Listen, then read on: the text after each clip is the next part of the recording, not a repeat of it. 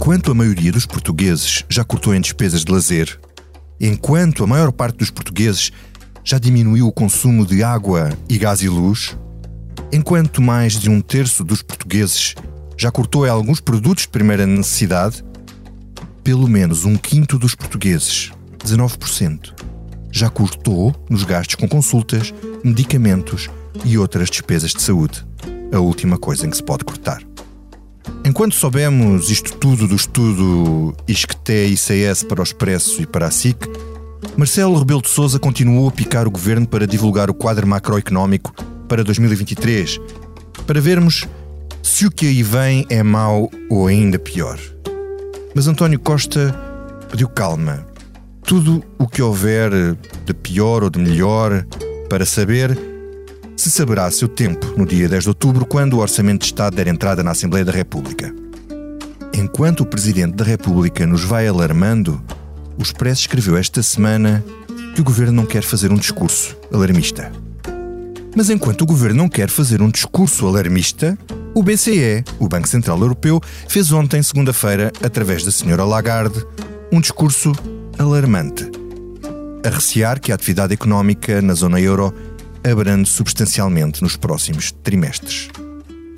E enquanto a senhora Lagarde diz estas coisas dramáticas e António Costa continua a pôr gelo nos pulsos, o Presidente da República, a não sei quantos fusos horários de Lisboa, diz na Califórnia que também faz uma análise pessimista da conjuntura económica portuguesa nos próximos tempos por causa do mundo. E hoje, vendo as declarações da Presidente do Banco Central Europeu, são um travar às quatro rodas, espero que esse travar, não sendo excessivo, de repente há um, uma transição brusca para um discurso muito dramático e muito e, de, e depressivo, porventura. Esperemos que isso não seja excessivo. Enquanto a extrema-direita ganha as eleições em Itália, e atenção porque são dois partidos de extrema-direita ligados com um de direita, por aqui o líder do partido de extrema-direita apela à direita, fica à esquerda dele, para se juntarem todos numa grande coligação da direita. Enquanto isso, é o próprio líder do PSD, Luís Montenegro, a apelar ao Presidente da Assembleia da República, Augusto Santos Silva, para usar a sua influência para finalmente ser eleito um vice-presidente da Assembleia da República do Partido Chega. Isto parece uma convergência, cheira a convergência e sabe a convergência, então é porque deve ser mesmo uma convergência. Olá, olá, Political Junkies. Enquanto o mundo corre lá fora, nós aqui no estúdio de podcast do Expresso vamos comentar, com mais ou menos alarmismo, as incidências da semana. Estamos a gravar na terça-feira, 27 de setembro, à hora do almoço. Eu sou o Vitor Matos. E hoje convidei Eunice Lourenço, editora política do Expresso. Olá, Eunice. Olá. Rita Diniz, jornalista do Expresso que acompanha Governo e PS. Olá, Rita. Olá, Vitor. E o Helder Gomes, que está a partir de casa e que cobre PSD e chega. Olá, Helder. Olá, boa tarde. Como estão? E neste episódio não contamos com o David Inês, que está fora do país numa conferência sobre jornalismo. Portanto, vamos a isso.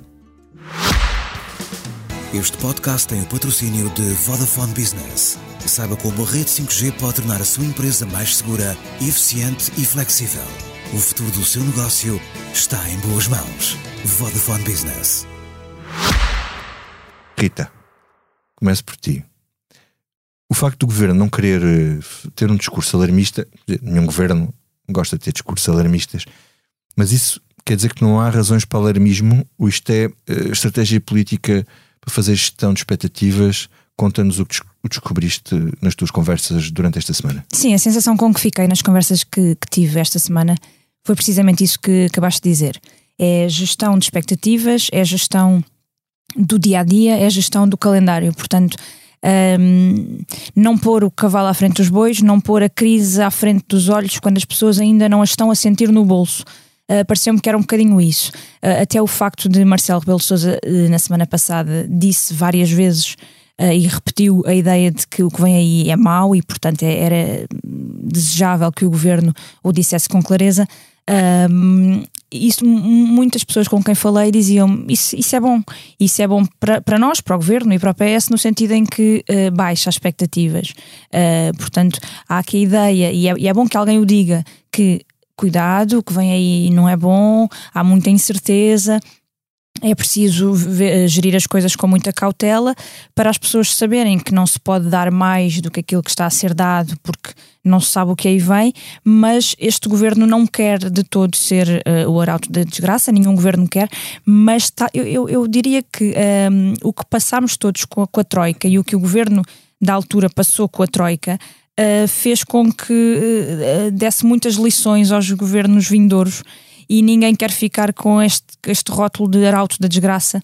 Um, e, e, e, sobre, e, este governo não, não, não quer de certeza isso, portanto um, a ideia é essa: é não dizer já que vem aí o pior, deixar que sejam outros a dizê-lo, Aliás, até era do interesse do governo que este PSD fosse mais esse arauto da desgraça do que na verdade está a ser. Uhum. E este PSD também aprendeu muito com o passado e está precisamente a fazer o contrário uhum. do que fez no caso Passos, com Pedro Passos Coelho. Isso é uma questão que eu vos vou colocar e depois gostava que vocês também comentassem isto. Uh, é, é, é, a questão do o governo, o Presidente da República está a fazer um discurso mais pessimista e mais carregado do que o próprio PSD. O PSD continua a não colar.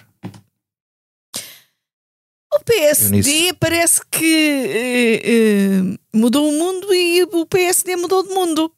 Uh, porque, por um lado, faz oposição e diz mal do governo, mas por outro lado, faz propostas como se o pior não estivesse para vir. Estás a falar do caso das pensões, por exemplo. Por exemplo, mas to, todo o pacote do PSD, do, do plano de emergência social uh, não cola com o perfil do PSD, de que Luís Montenegro foi líder uh, parlamentar. Um, e o PSD teve uma semana muito estranha, porque, por um lado, aparece ao lado do governo na questão do aeroporto, por outro lado, faz oposição ao governo, por outro, ainda defende que é importantíssimo eleger um vice-presidente da Assembleia uh, do Chega e de repente pareceu que, tal como o governo tem estado sem rumo, o PSD também eh, teve vários rumos. Um, Luís Montenegro, que até estava aqui numa trajetória de alguma uh, afirmação, a semana passada isto foram. Uh, Afirmou-se foi demasiado na semana passada. Foi, e com piruetas várias, assim como se estivesse a fazer. Um, uh, salto, como é que se chama aquele, aquele tipo de atividade que se dá saltos entre prédios e. Parkour. Parkour. Parkour. Foi o que me pareceu que o PSD andou a fazer a semana passada. Helder, tu achas que o PSD andou a fazer parkour e percebe-se uh, porque é que a voz mais forte a falar da crise é o Presidente da República e não o maior, maior partido da oposição?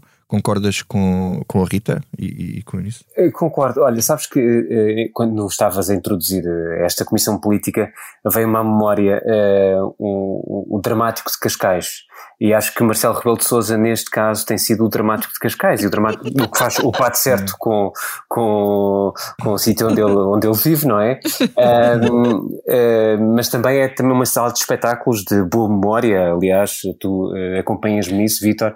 Foi no dramático de Cascais que os Nirvana deram o seu único uh, concerto em Portugal. Infelizmente eu não vi. E os mas, Ramones também, não é? Diz isso? e os Ramones também, bastante. E os Ramones também, e tantos outros, e tantos outros. Mas pronto, o dramático de Cascais, por oposição, ou em contraponto, uh, para o, uh, com o otimista irritante que é António Costa, e que a dada altura, neste, nesta, nesta questão e no texto que a Rita assina com a Cátia Mateus, não, não estou enganado, uh, no Expresso de sexta-feira, António Costa parece que herdou, certamente já alguém fez este sublinhado, mas parece que herdou o qual é a pressa do seu antigo opositor à liderança eh, do, do PS, António José Seguro. Mas, Parece... mas oh Helder, oh Helder o, o, o, Marcelo vive em Cascais, mas o Montenegro vive na Travessa do Pessoa em frente ao Cavaco. Portanto, quer dizer, se formos por geografias dessas, quer dizer, o, o Luís Montenegro não, não, para ti não é hum, estranho ou, ou contra-intuitivo é, que ele é. não esteja a chamar a atenção para o que aí vem? É, é, sabes que depois, como ele se, lá está, no parkour como a Eunice uh, batizou a atividade. Ele basta dar um salto para estar na casa de Cavaco, de um Exato. para o outro. E também basta dar um salto para estar eventualmente uh, na sede uh, nacional do Chega, que fica, olha, mesmo junto à Assembleia da República. E já, já faltou mais para que, que isso acontecesse.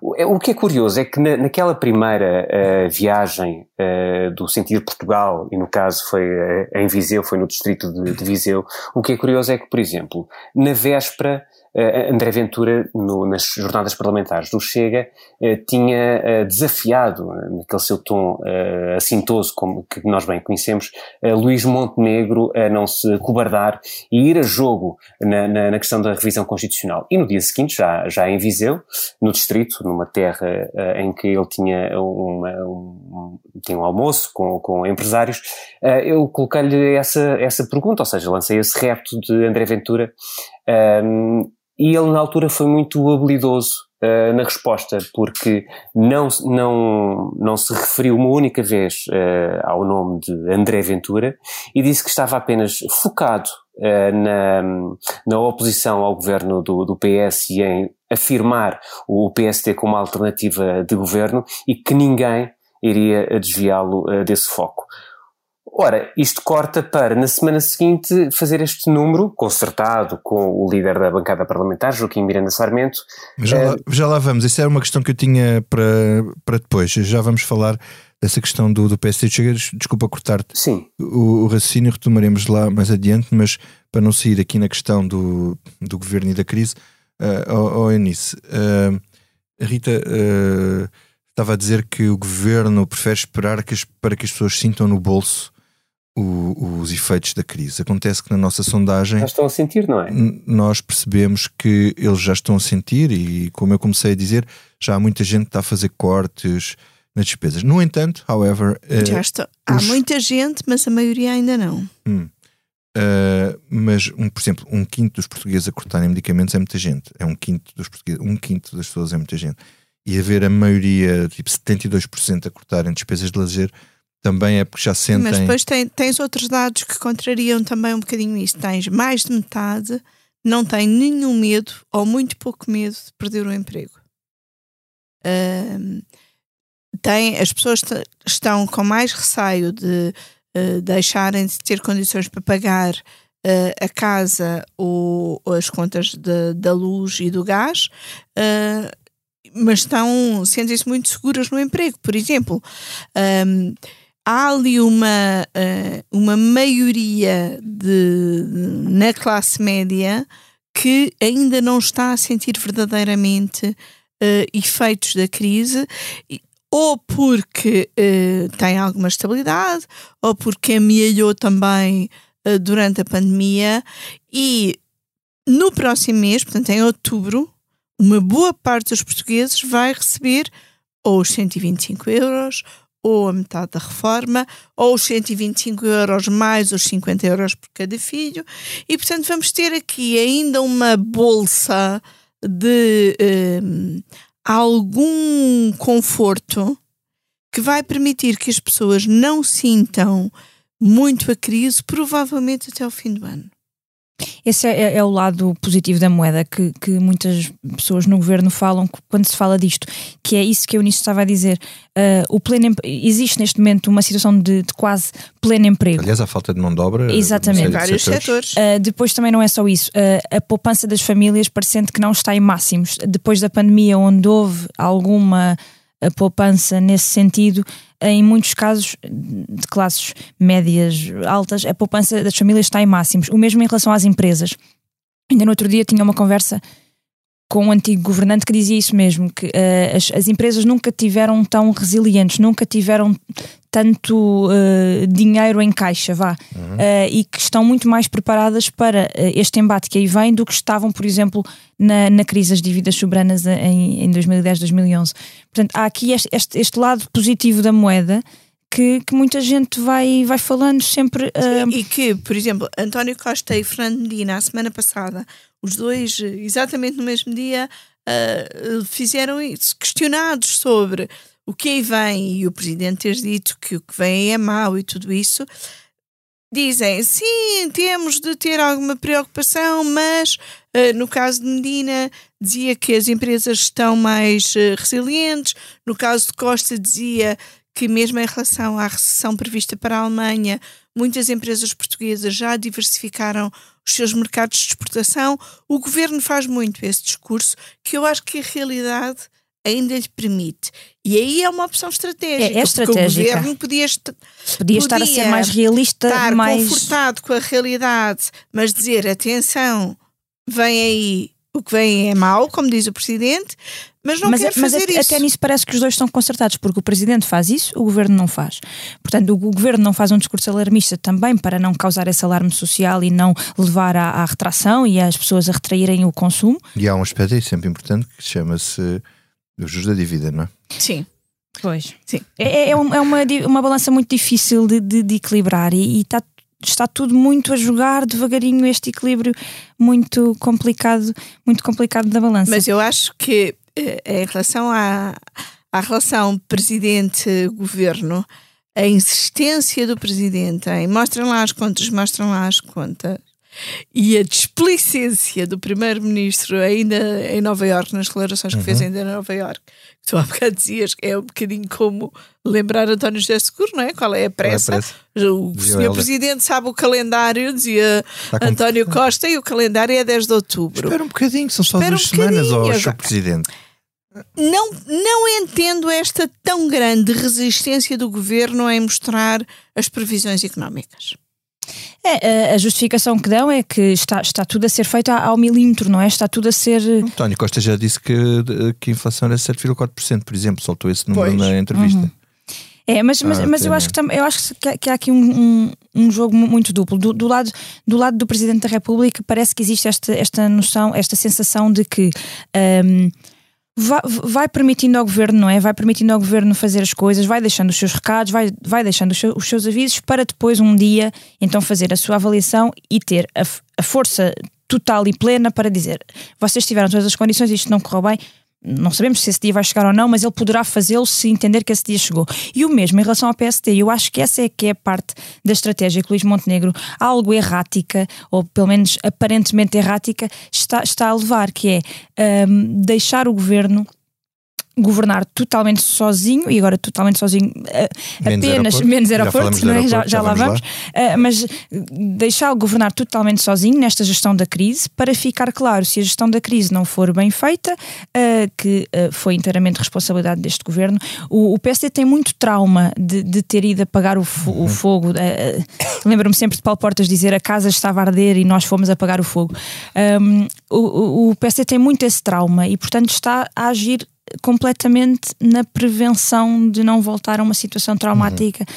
como essa. Helder, tu ias dizer qualquer coisa interrompido. Sim, eh, mas de tão cauteloso eh, que Luís Montenegro tem sido, acaba por uh, envolver-se, lá está, na, na, eu falava de Viseu, na semana seguinte vem com, com aquela ordem expressa para que os deputados uh, votassem favoravelmente o nome de Rui Paulo Souza para a vice-presidência, portanto o deputado chega para a vice-presidência da Assembleia da República, com uma justificação que poderá colher, que é praxe parlamentar, mas também é verdade que aquilo só acontece e só tem acontecido nos últimos anos, nas últimas décadas, porque os deputados acabaram por, por votar favoravelmente. Portanto, o, o, voto é livre, além de mais é secreto, é, é, é, algo inédito que, que Luís Montenegro, através do seu líder parlamentar, tenha dado essa indicação o que depois uh, desfoca daquilo que ele pretende, da mensagem que ele pretende uh, passar.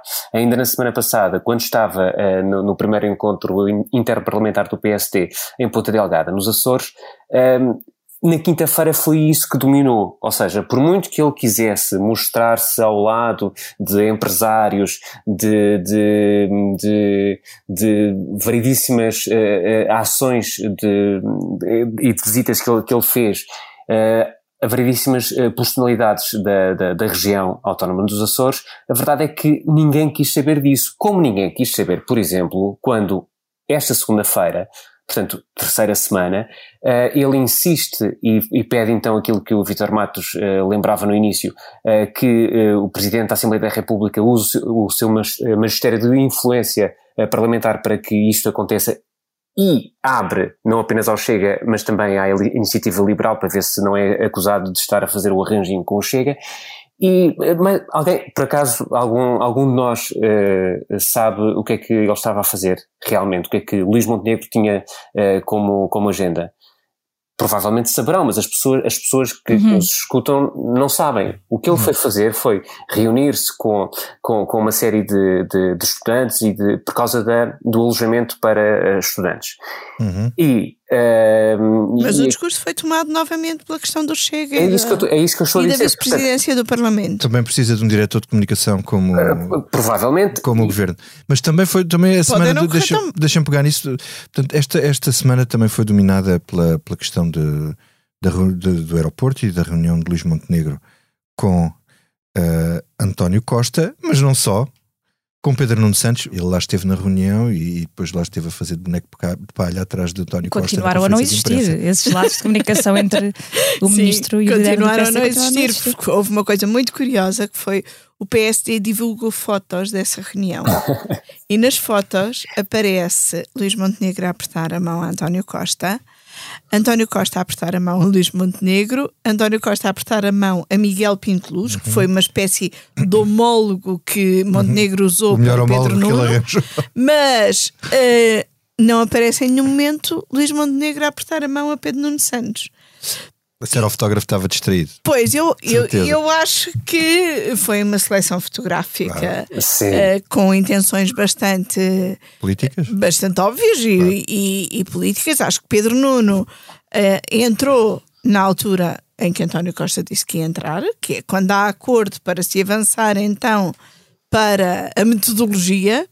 Depois isto é tudo acordo para a metodologia, mas esta semana ainda vão a um Conselho de Ministros, há alguns elementos desse acordo e, portanto, cá estamos nós a adiar mais um ano, parecendo o Primeiro-Ministro que está a acelerar Espera, o processo. Dá-me dá um segundo, vamos ouvir o som de António Costa de hoje de manhã. Espero que muito brevemente a equipa esteja constituída, esteja a trabalhar e que entregue o mais rapidamente possível o resultado da avaliação ambiental estratégica.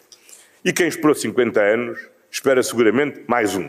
Rita, este acordo para a metodologia e para o fim de 2023, isto podemos esperar mais um ano que ninguém morre, uh, isto não é um, uma desautorização ainda maior em cima da desautorização que já tinha sido dada a Pedro Nuno Santos, porque Pedro Nuno Santos. Nós temos que decidir. Sim, é, é, isso, isso fica cada vez mais evidente. A posição frágil de Pedro Nuno Santos uh, no meio deste processo todo, não, não, eu acho que António Costa não nos deixa esquecer essa posição de fragilidade em que, em que o seu ministro está. E, eu, e isso causa-me algumas, algumas estranhas e algumas dúvidas de qual é que é o objetivo, a médio e longo prazo, de ter um ministro totalmente frágil dentro do seu governo. António Costa não dura para sempre, ele, ele vai sair de, da liderança do PS um dia uh, e Pedro Nuno Santos, tanto quanto sabemos, é a pessoa mais bem posicionada para o substituir, a não ser que António Costa não queira de todo que isso aconteça e até lá irá preparar uma outra pessoa para o fazer.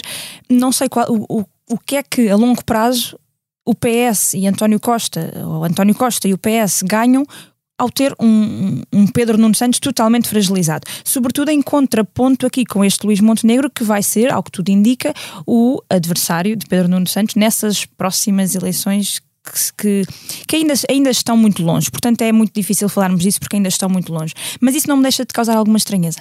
Agora. Na sexta-feira, quando vimos uh, no final dessa reunião de, de Luís Montenegro e Miguel Pinteluz com António Costa e Pedro Nuno Santos, eh, de facto, a figura de Pedro Nuno Santos é uh, de uma fragilidade extrema. António Costa, houve uma pergunta de uma jornalista sobre se, ok, há acordo com o PSD e, com o, e dentro do governo há acordo, há sintonia. Pedro Nuno Santos faz assim um olhar muito, uh, um olhar muito, uh, nem sei adjetivar. António Costa. António Costa sorri uh, e, e, diz: Claro que, que, sim, então não vê não há prova melhor do que total acordo. é o que há mais neste governo, é sintonia, seja sobre o aeroporto, seja vários sobre outros assuntos. Sobre IRC, sobre. Exa exato, mas ele apontou para ele de alta a baixo, e ele é bastante alto, apontou para ele de alta a baixo e disse: Aqui está ele para provar que, que existe essa sintonia. E Pedro Nuno Santos esboçou um sorriso e não abriu boca, uh, e portanto essa imagem fala, fala por si. Estão sintonizados em frequências diferentes.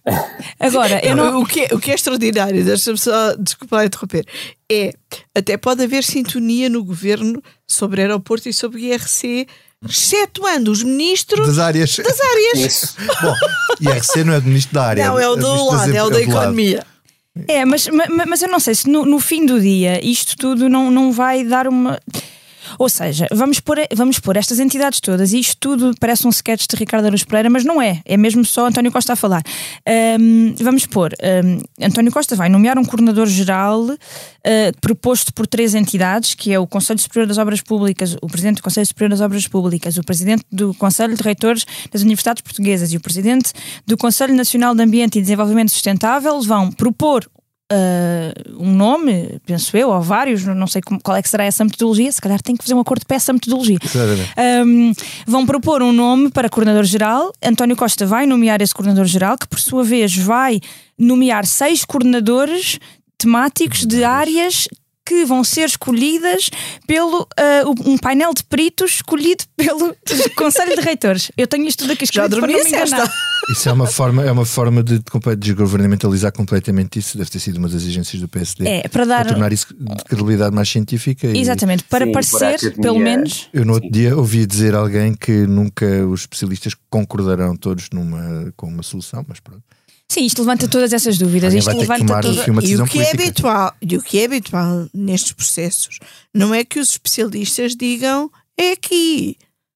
É, é que os especialistas digam este lugar tem estas vantagens e estas desvantagens, aquele tem estas e aquelas. Mas há um político que decide. E depois tem um político decidir. E essa foi a exigência e de, António do, do Costa PSD. hoje também diz que é muito bom o acordo com o Nunca PSD, mas se não houver acordo, a maioria absoluta é resolve. É e que nunca eh, não vai ficar toda a gente satisfeita, que no fim do dia a decisão vai ser sempre polémica e vai deixar 80% das pessoas insatisfeita. Mas, um, mas, mas essa foi uma exigência do, do, do PSD, dar esse pendor científico e, académico à, uhum. ao comitê uh, técnico, porque depois ainda vai haver uma comissão de acompanhamento. Portanto, isto são comissões atrás de comissões, uhum. atrás de cargos, atrás de cargos. perguntar aqui ao Helder. Para, eh, só para terminar o meu raciocínio, no fim do dia, eu não sei se toda esta academia não vai decidir o mesmo que Pedro Nuno Santos decidiu. Sim. Mas pronto, vamos, vamos esperar vamos para ver. ver. Mas ao menos é com uma chancela, uma chancela qualquer. Pronto. É. Uh, há aqui sempre uma, uma última hipótese que é uh, aeroporto Jamé. Eu estou na minha que isto quando estivermos prontos para começar já há teletransporte e portanto não é preciso aeroporto. É, Vem-me up, Scotty. Helder, uh, diz-me só rapidamente aqui, isto é uma vitória para Montenegro? Uh, mostra responsabilidade? Pode ser Primeiro-Ministro? Ou está aqui a fazer um bocadinho de Rio e se tivesse sido Rui Rio fazer isto ele estava no dia seguinte a criticá-lo? Olha, eu acho que eh, é pelo menos consentâneo e, e, bate certo com aquilo que, que ele disse desde que foi entronizado líder uh, do, do, PSD, uh, eh, de que sendo uma decisão estrutural que afetará uh, os, os, não apenas este ciclo político, era o que faltava, mas os, o, todos os que, os que vêm por aí adiante, acho, que, acho que bate certo, ou seja, ele, ele, como líder do maior partido da oposição, embora muitas vezes não se note que, que, ele, que ele tem esse, esse cargo e que o execute uh, da melhor forma, um, ehm, acho que, acho que pode, pode haver uh, essa, pode haver essa benesse, ele pode tirar esse trunfo. Agora, este trunfo pode rapidamente transformar-se uh, numa outra coisa que foi uh, muito discutida uh, numa, numa reunião de, ainda ontem da, da nossa editoria, é que ao mesmo tempo Luís Montenegro em poucos dias colocou-se dentro do caldeirão do, do, do, Bloco Central, dentro da, da panela de pressão do Bloco Central e para depois ter de, porque reparem, eles na quarta-feira divulgam, na semana passada divulgam uma, uma, uma carta aberta aberta ao Primeiro-Ministro com uma série de, de cinco pontos. E, e, um deles era que o único interlocutor, aquela conversa de sempre, eh, nesta matéria era António Costa, eh, depois eh, viria a dizer que obviamente não faria birra por, por sentar-se à mesma mesa com o Pedro Nuno Santos, um, mas, mas que havia sim esse pendor mais académico, mais, mais técnico, e era isso que eu queria uh, que, que este uh, acordo. Portanto, achas que ele conseguiu, ele conseguiu refletisse? Ok. Não sei, mas eu acho que ele mas... vai sempre ficar preso nisto. Se. Mas se continuamos a adiar, o PSD é também responsável, pela continuação do adiamento. Se há uma decisão estar. polémica, o PSD também estará responsável. Sim, António Costa nisso foi hábil também puxar o PSD para o terreno e corresponsabilizá-lo pelos resultados. Olha, o Helder já falou duas vezes sobre este assunto, portanto a questão é para você. uh, como é que vocês leem estes dois movimentos simultâneos? Ventura, como se esperava, apelar uma com base nos resultados de Itália, apelar a uma coligação da, da direita e, ao mesmo tempo, já em cima daquilo que tinha feito o líder parlamentar, o próprio Montenegro, o que não deixa de ser estranho, ser o próprio líder a apelar à eleição do vice-presidente na Assembleia da República do Chega. Eu acho que isto é uma estratégia uh, consentânea com aquilo que uh, Luís Montenegro uh, tem feito, que é mudar um bocadinho o discurso sobre o Chega, mas não mudar no essencial. Que é uma coisa que nós notamos muito uhum. na altura do Congresso do PSD. Montenegro não muda o discurso sobre o Chega. Montenegro nunca recusou acordos com o Chega. Uhum. Ele só recusa acordos causa... que ponham em causa princípios do PSD. Ele não recusa acordos que com partidos fundo, que ponham em causa princípios que do era, PSD. Era no fundo o mesmo discurso de Rui Rio, que ele que, Exatamente. tanto foi criticado, e ele, ele até e vai mais longe. Agora, Montenegro, com, uh, com o que aconteceu nos últimos dias sobre o lugar de vice-presidente da Assembleia, adota uma estratégia que, é que, mais do que aproximação. Mas porquê é que ele toma essas dores? Porque é preciso, para que o PSD, daqui ao tempo que for, possa ter algum tipo de acordo com o Chega, é preciso uma certa normalização do Chega. Portanto, eu aqui até uhum. acho, eh, queria distinguir que nós não estamos a falar da aproximação do PSD ao Chega, estamos a falar de uma coisa que é mais subtil e é mais interesseira, uhum que é a normalização do Chega. Eles até têm Chega... um vice-presidente da Assembleia da República. Até conseguem eleger um vice-presidente da Assembleia da República. Ele alega a tradição democrática das instituições, não é? Mas a, a tradição, democrática, democrática nem sempre eles foi apelaram, apesar já... de tudo, eles apelaram aos, aos, aos, aos, deputados do PSD para votar mesmo sabendo, e não votaram. Não, duas coisas. Apelaram aos deputados do PSD para votarem, mesmo sabendo que o nome ia ser chumbado porque o PSD tinha, o PS, o PS também tinha, tinha chumbado, chumbado claro. e depois não conseguiram, ou seja, nem Miranda Sarmento, nem o chefe Montenegro uhum. conseguiram fazer cumprir esse seu apelo por parte de toda, de toda a bancada. E há aqui ainda outra coisa. O voto secreto é uma coisa linda. É, felizmente o voto secreto é um princípio democrático de soltar. Uh, há ainda outra coisa. Qual, Porquê que têm tanta preocupação em fazer eleger um vice-presidente do Chega e não têm preocupação em fazer eleger um vice-presidente da Iniciativa Liberal e insistir com a Iniciativa Liberal para que volte a apresentar um nome a votos? Porquê? Uhum. Tudo isto só tem em vista a normalização do Chega para quando chegar o momento de ser necessário ter algum tipo de acordo com o Chega para governar o país, não já não seja tão escandaloso. Sim, visto, Rita. mas aí. Desculpa. Rita, peraí, ela já falaste muito disto assim. Não, eu ia, eu, ia, eu ia só dizer que é, de facto, como a Eunice falava, e nós notámos isso logo no Congresso, e houve gente que ficou surpreendida com esta posição de Luís Montenegro, mas é muito uh, fiel àquilo que ele disse no Congresso. No Congresso, ele não pôs nenhuma linha vermelha no Chega maior do que aquela que já existia, não pôs, uh, até fez o contrário. Ele disse que não faria nenhum acordo com políticas racistas, xenófobas e, e que fossem contra os valores do PSD, com políticas, não com partidos, não, não, não com nunca, políticos. Não com políticos, foi com políticas. Uh, portanto, é, é isso não diferença que enganou muita gente, mas que é uma subtileza de linguagem apenas e só. Não tem nada a ver, por exemplo, com, com, a posição do Jorge Moreira da Silva, não é? Não, não, não, e o Jorge Moreira da Silva quis vincar muito bem essa diferença na altura da campanha. Mas Luís Montenegro escuda-se sempre na ideia de que uh, isso não, não se coloca, é uma questão que não se coloca agora e de facto não se coloca no sentido em que não há eleições, portanto não há possibilidade de coligações uh, no horizonte próximo. Mas há isto que a Eunice disse, há um processo de normalização uhum. em curso que é preciso ter para depois poder colher. Uhum. Uh, mas depois eu não deixo de notar outra coisa, que é, parece que Luís Montenegro, e a mim eu digo mesmo que parece porque é só o que me parece, Luís Montenegro esta semana fez um bocadinho uh, acordo com Deus e o diabo. Ao mesmo tempo que entra na na panela do Bloco Central, também faz aqui, uh, uh, também pisca o olho à direita, uh, ao mesmo tempo que passa os dias inteiros na rua a criticar este governo para não, não dizerem que dá a mão ao governo e que faz oposição muito diferente do Rui Rio, também dá a mão ao governo na questão do aeroporto, portanto ele, ele está a tentar fazer tudo. Um bom político tem que saber fazer esparregata. Helder. Já que falar, desculpa lá, só interromper. Eu sei que sou um bocadinho espaçosa, mas como a Rita falou de Deus e do diabo, e como uh, André Ventura ontem disse que as relações entre o PSD e o Chega neste momento estão mornas. Muito mornas. Muito mornas. Eu achei por bem eh, lembrar aqui uma citação do livro do Apocalipse, o último livro da Bíblia, que tem os primeiros capítulos do livro do Apocalipse são muito interessantes porque são uma espécie de avisos às igrejas nascentes sobre os seus vícios e as uhum. suas um, uh, eh, os seus maus caminhos. E então à igreja de Laodiceia o aviso é: conheça as tuas obras. Não és frio ou quente.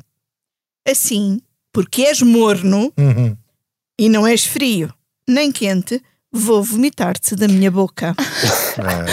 Ou seja, é muito gráfico. Deus vomita aos mornos. E ao isso é uma citação que o Ventura usa muitas vezes. Ao promover é uma citação do Ventura. Uma relação vezes. morna é com o Chega, Luís Montenegro arrisca-se a ser vomitado. então vamos ao que não nos sai da cabeça. Então, no seguimento da nossa conversa, Helder, o que é que não te sai da cabeça? Olha, uma, um dado curioso que, que eu anotei da, da intervenção de Luís Montenegro, uh, quando, lá está, uh, pediu a Augusto Santos Silva, Presidente da Assembleia da República, para usar do seu magistério de influência parlamentar uh, para que, de facto, ele aí tentou mandar a mão e, e falou não apenas do Vice-Presidente indicado pelo Chega, mas também pela Iniciativa Liberal.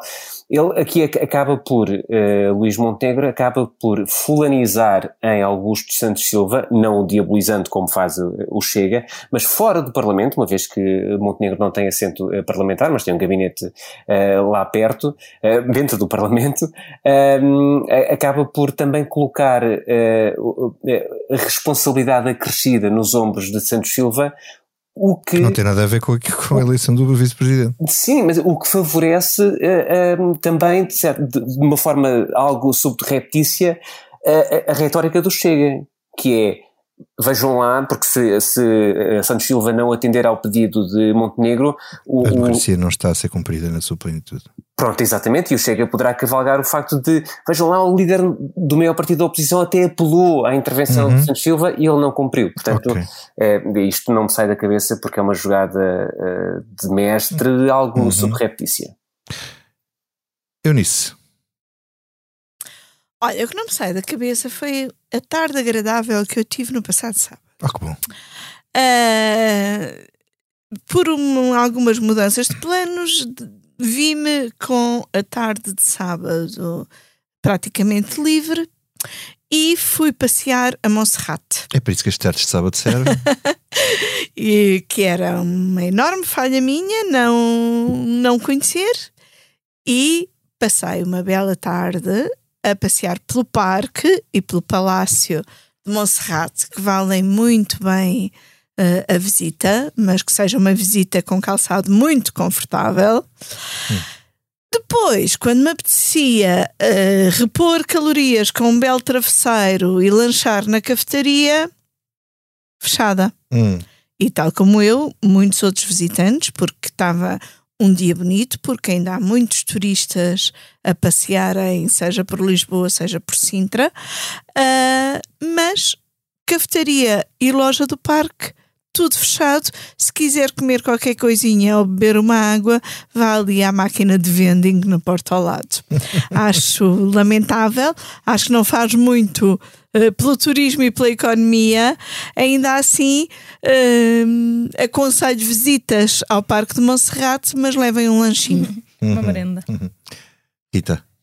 Ah, a mim o que não me sai da cabeça um, são as, as lágrimas que caíam copiosamente pela cara de, de Rafael Nadal e de Roger Federer no, no seu último jogo de despedida. Uh, eu não sou, como vocês sabem, amante de ténis nem de desporto no geral, mas acho que aquilo era muito mais do que isso. Foi, foi sobre foi sobre muita coisa, foi sobre homens honestos, foi sobre amizade, foi sobre aprender com os melhores e com aqueles que são nossos rivais e que nos ensinam tantas coisas e que se tornam amigos com isso. Portanto, hum, acho que foi assim, numa altura em que o mundo está assim um lugar tão estranho e às vezes inóspito, foi assim uma um bom rasgo de humanidade que nos deu aquele, aquele último aquele último jogo uhum. e aquelas palavras finais. Eu, eu confesso que chorei também copiosamente a assistir ao discurso, à entrevista final que ele deu no meio do campo. E, e, e com a imagem de, dos dois uh, amigos rivais de mãos dadas uhum.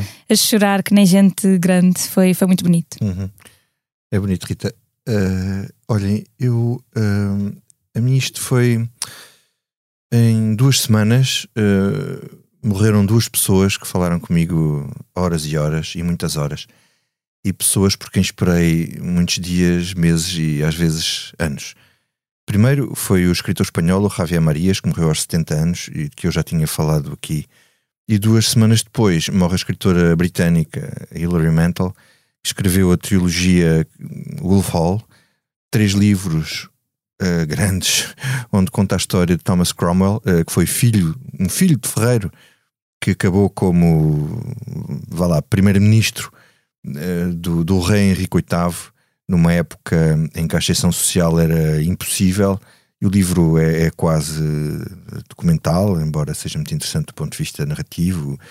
Uh, e, e, e, Thomas Cromwell, que acaba, acabou como acabaram tantas pessoas próximas de Henrique VIII, sem cabeça. E isto não é um, não é um spoiler, toda a gente sabe como é que essa história acabou mas uh, devo dizer que foram escritores com quem passei mais tempo uh, e mais páginas. Uh, porque escreveram trilogias de livros grandes e o Javier Marisa até escreveu uma trilogia mais dois e porque os livros esperei muito tempo com, com muita ansiedade morreram demasiado cedo aos 70 anos acho que ainda podiam dar mais e, e eu vou uh, sentir uh, falta deles querem ler um dos mais impressionantes inícios de livros de sempre, então eu aconselho, leiam só as primeiras páginas do Wolf Hall, primeiro volume, e depois digam-me. Adeus, adeus, Political Junkies. Hoje ficamos por aqui.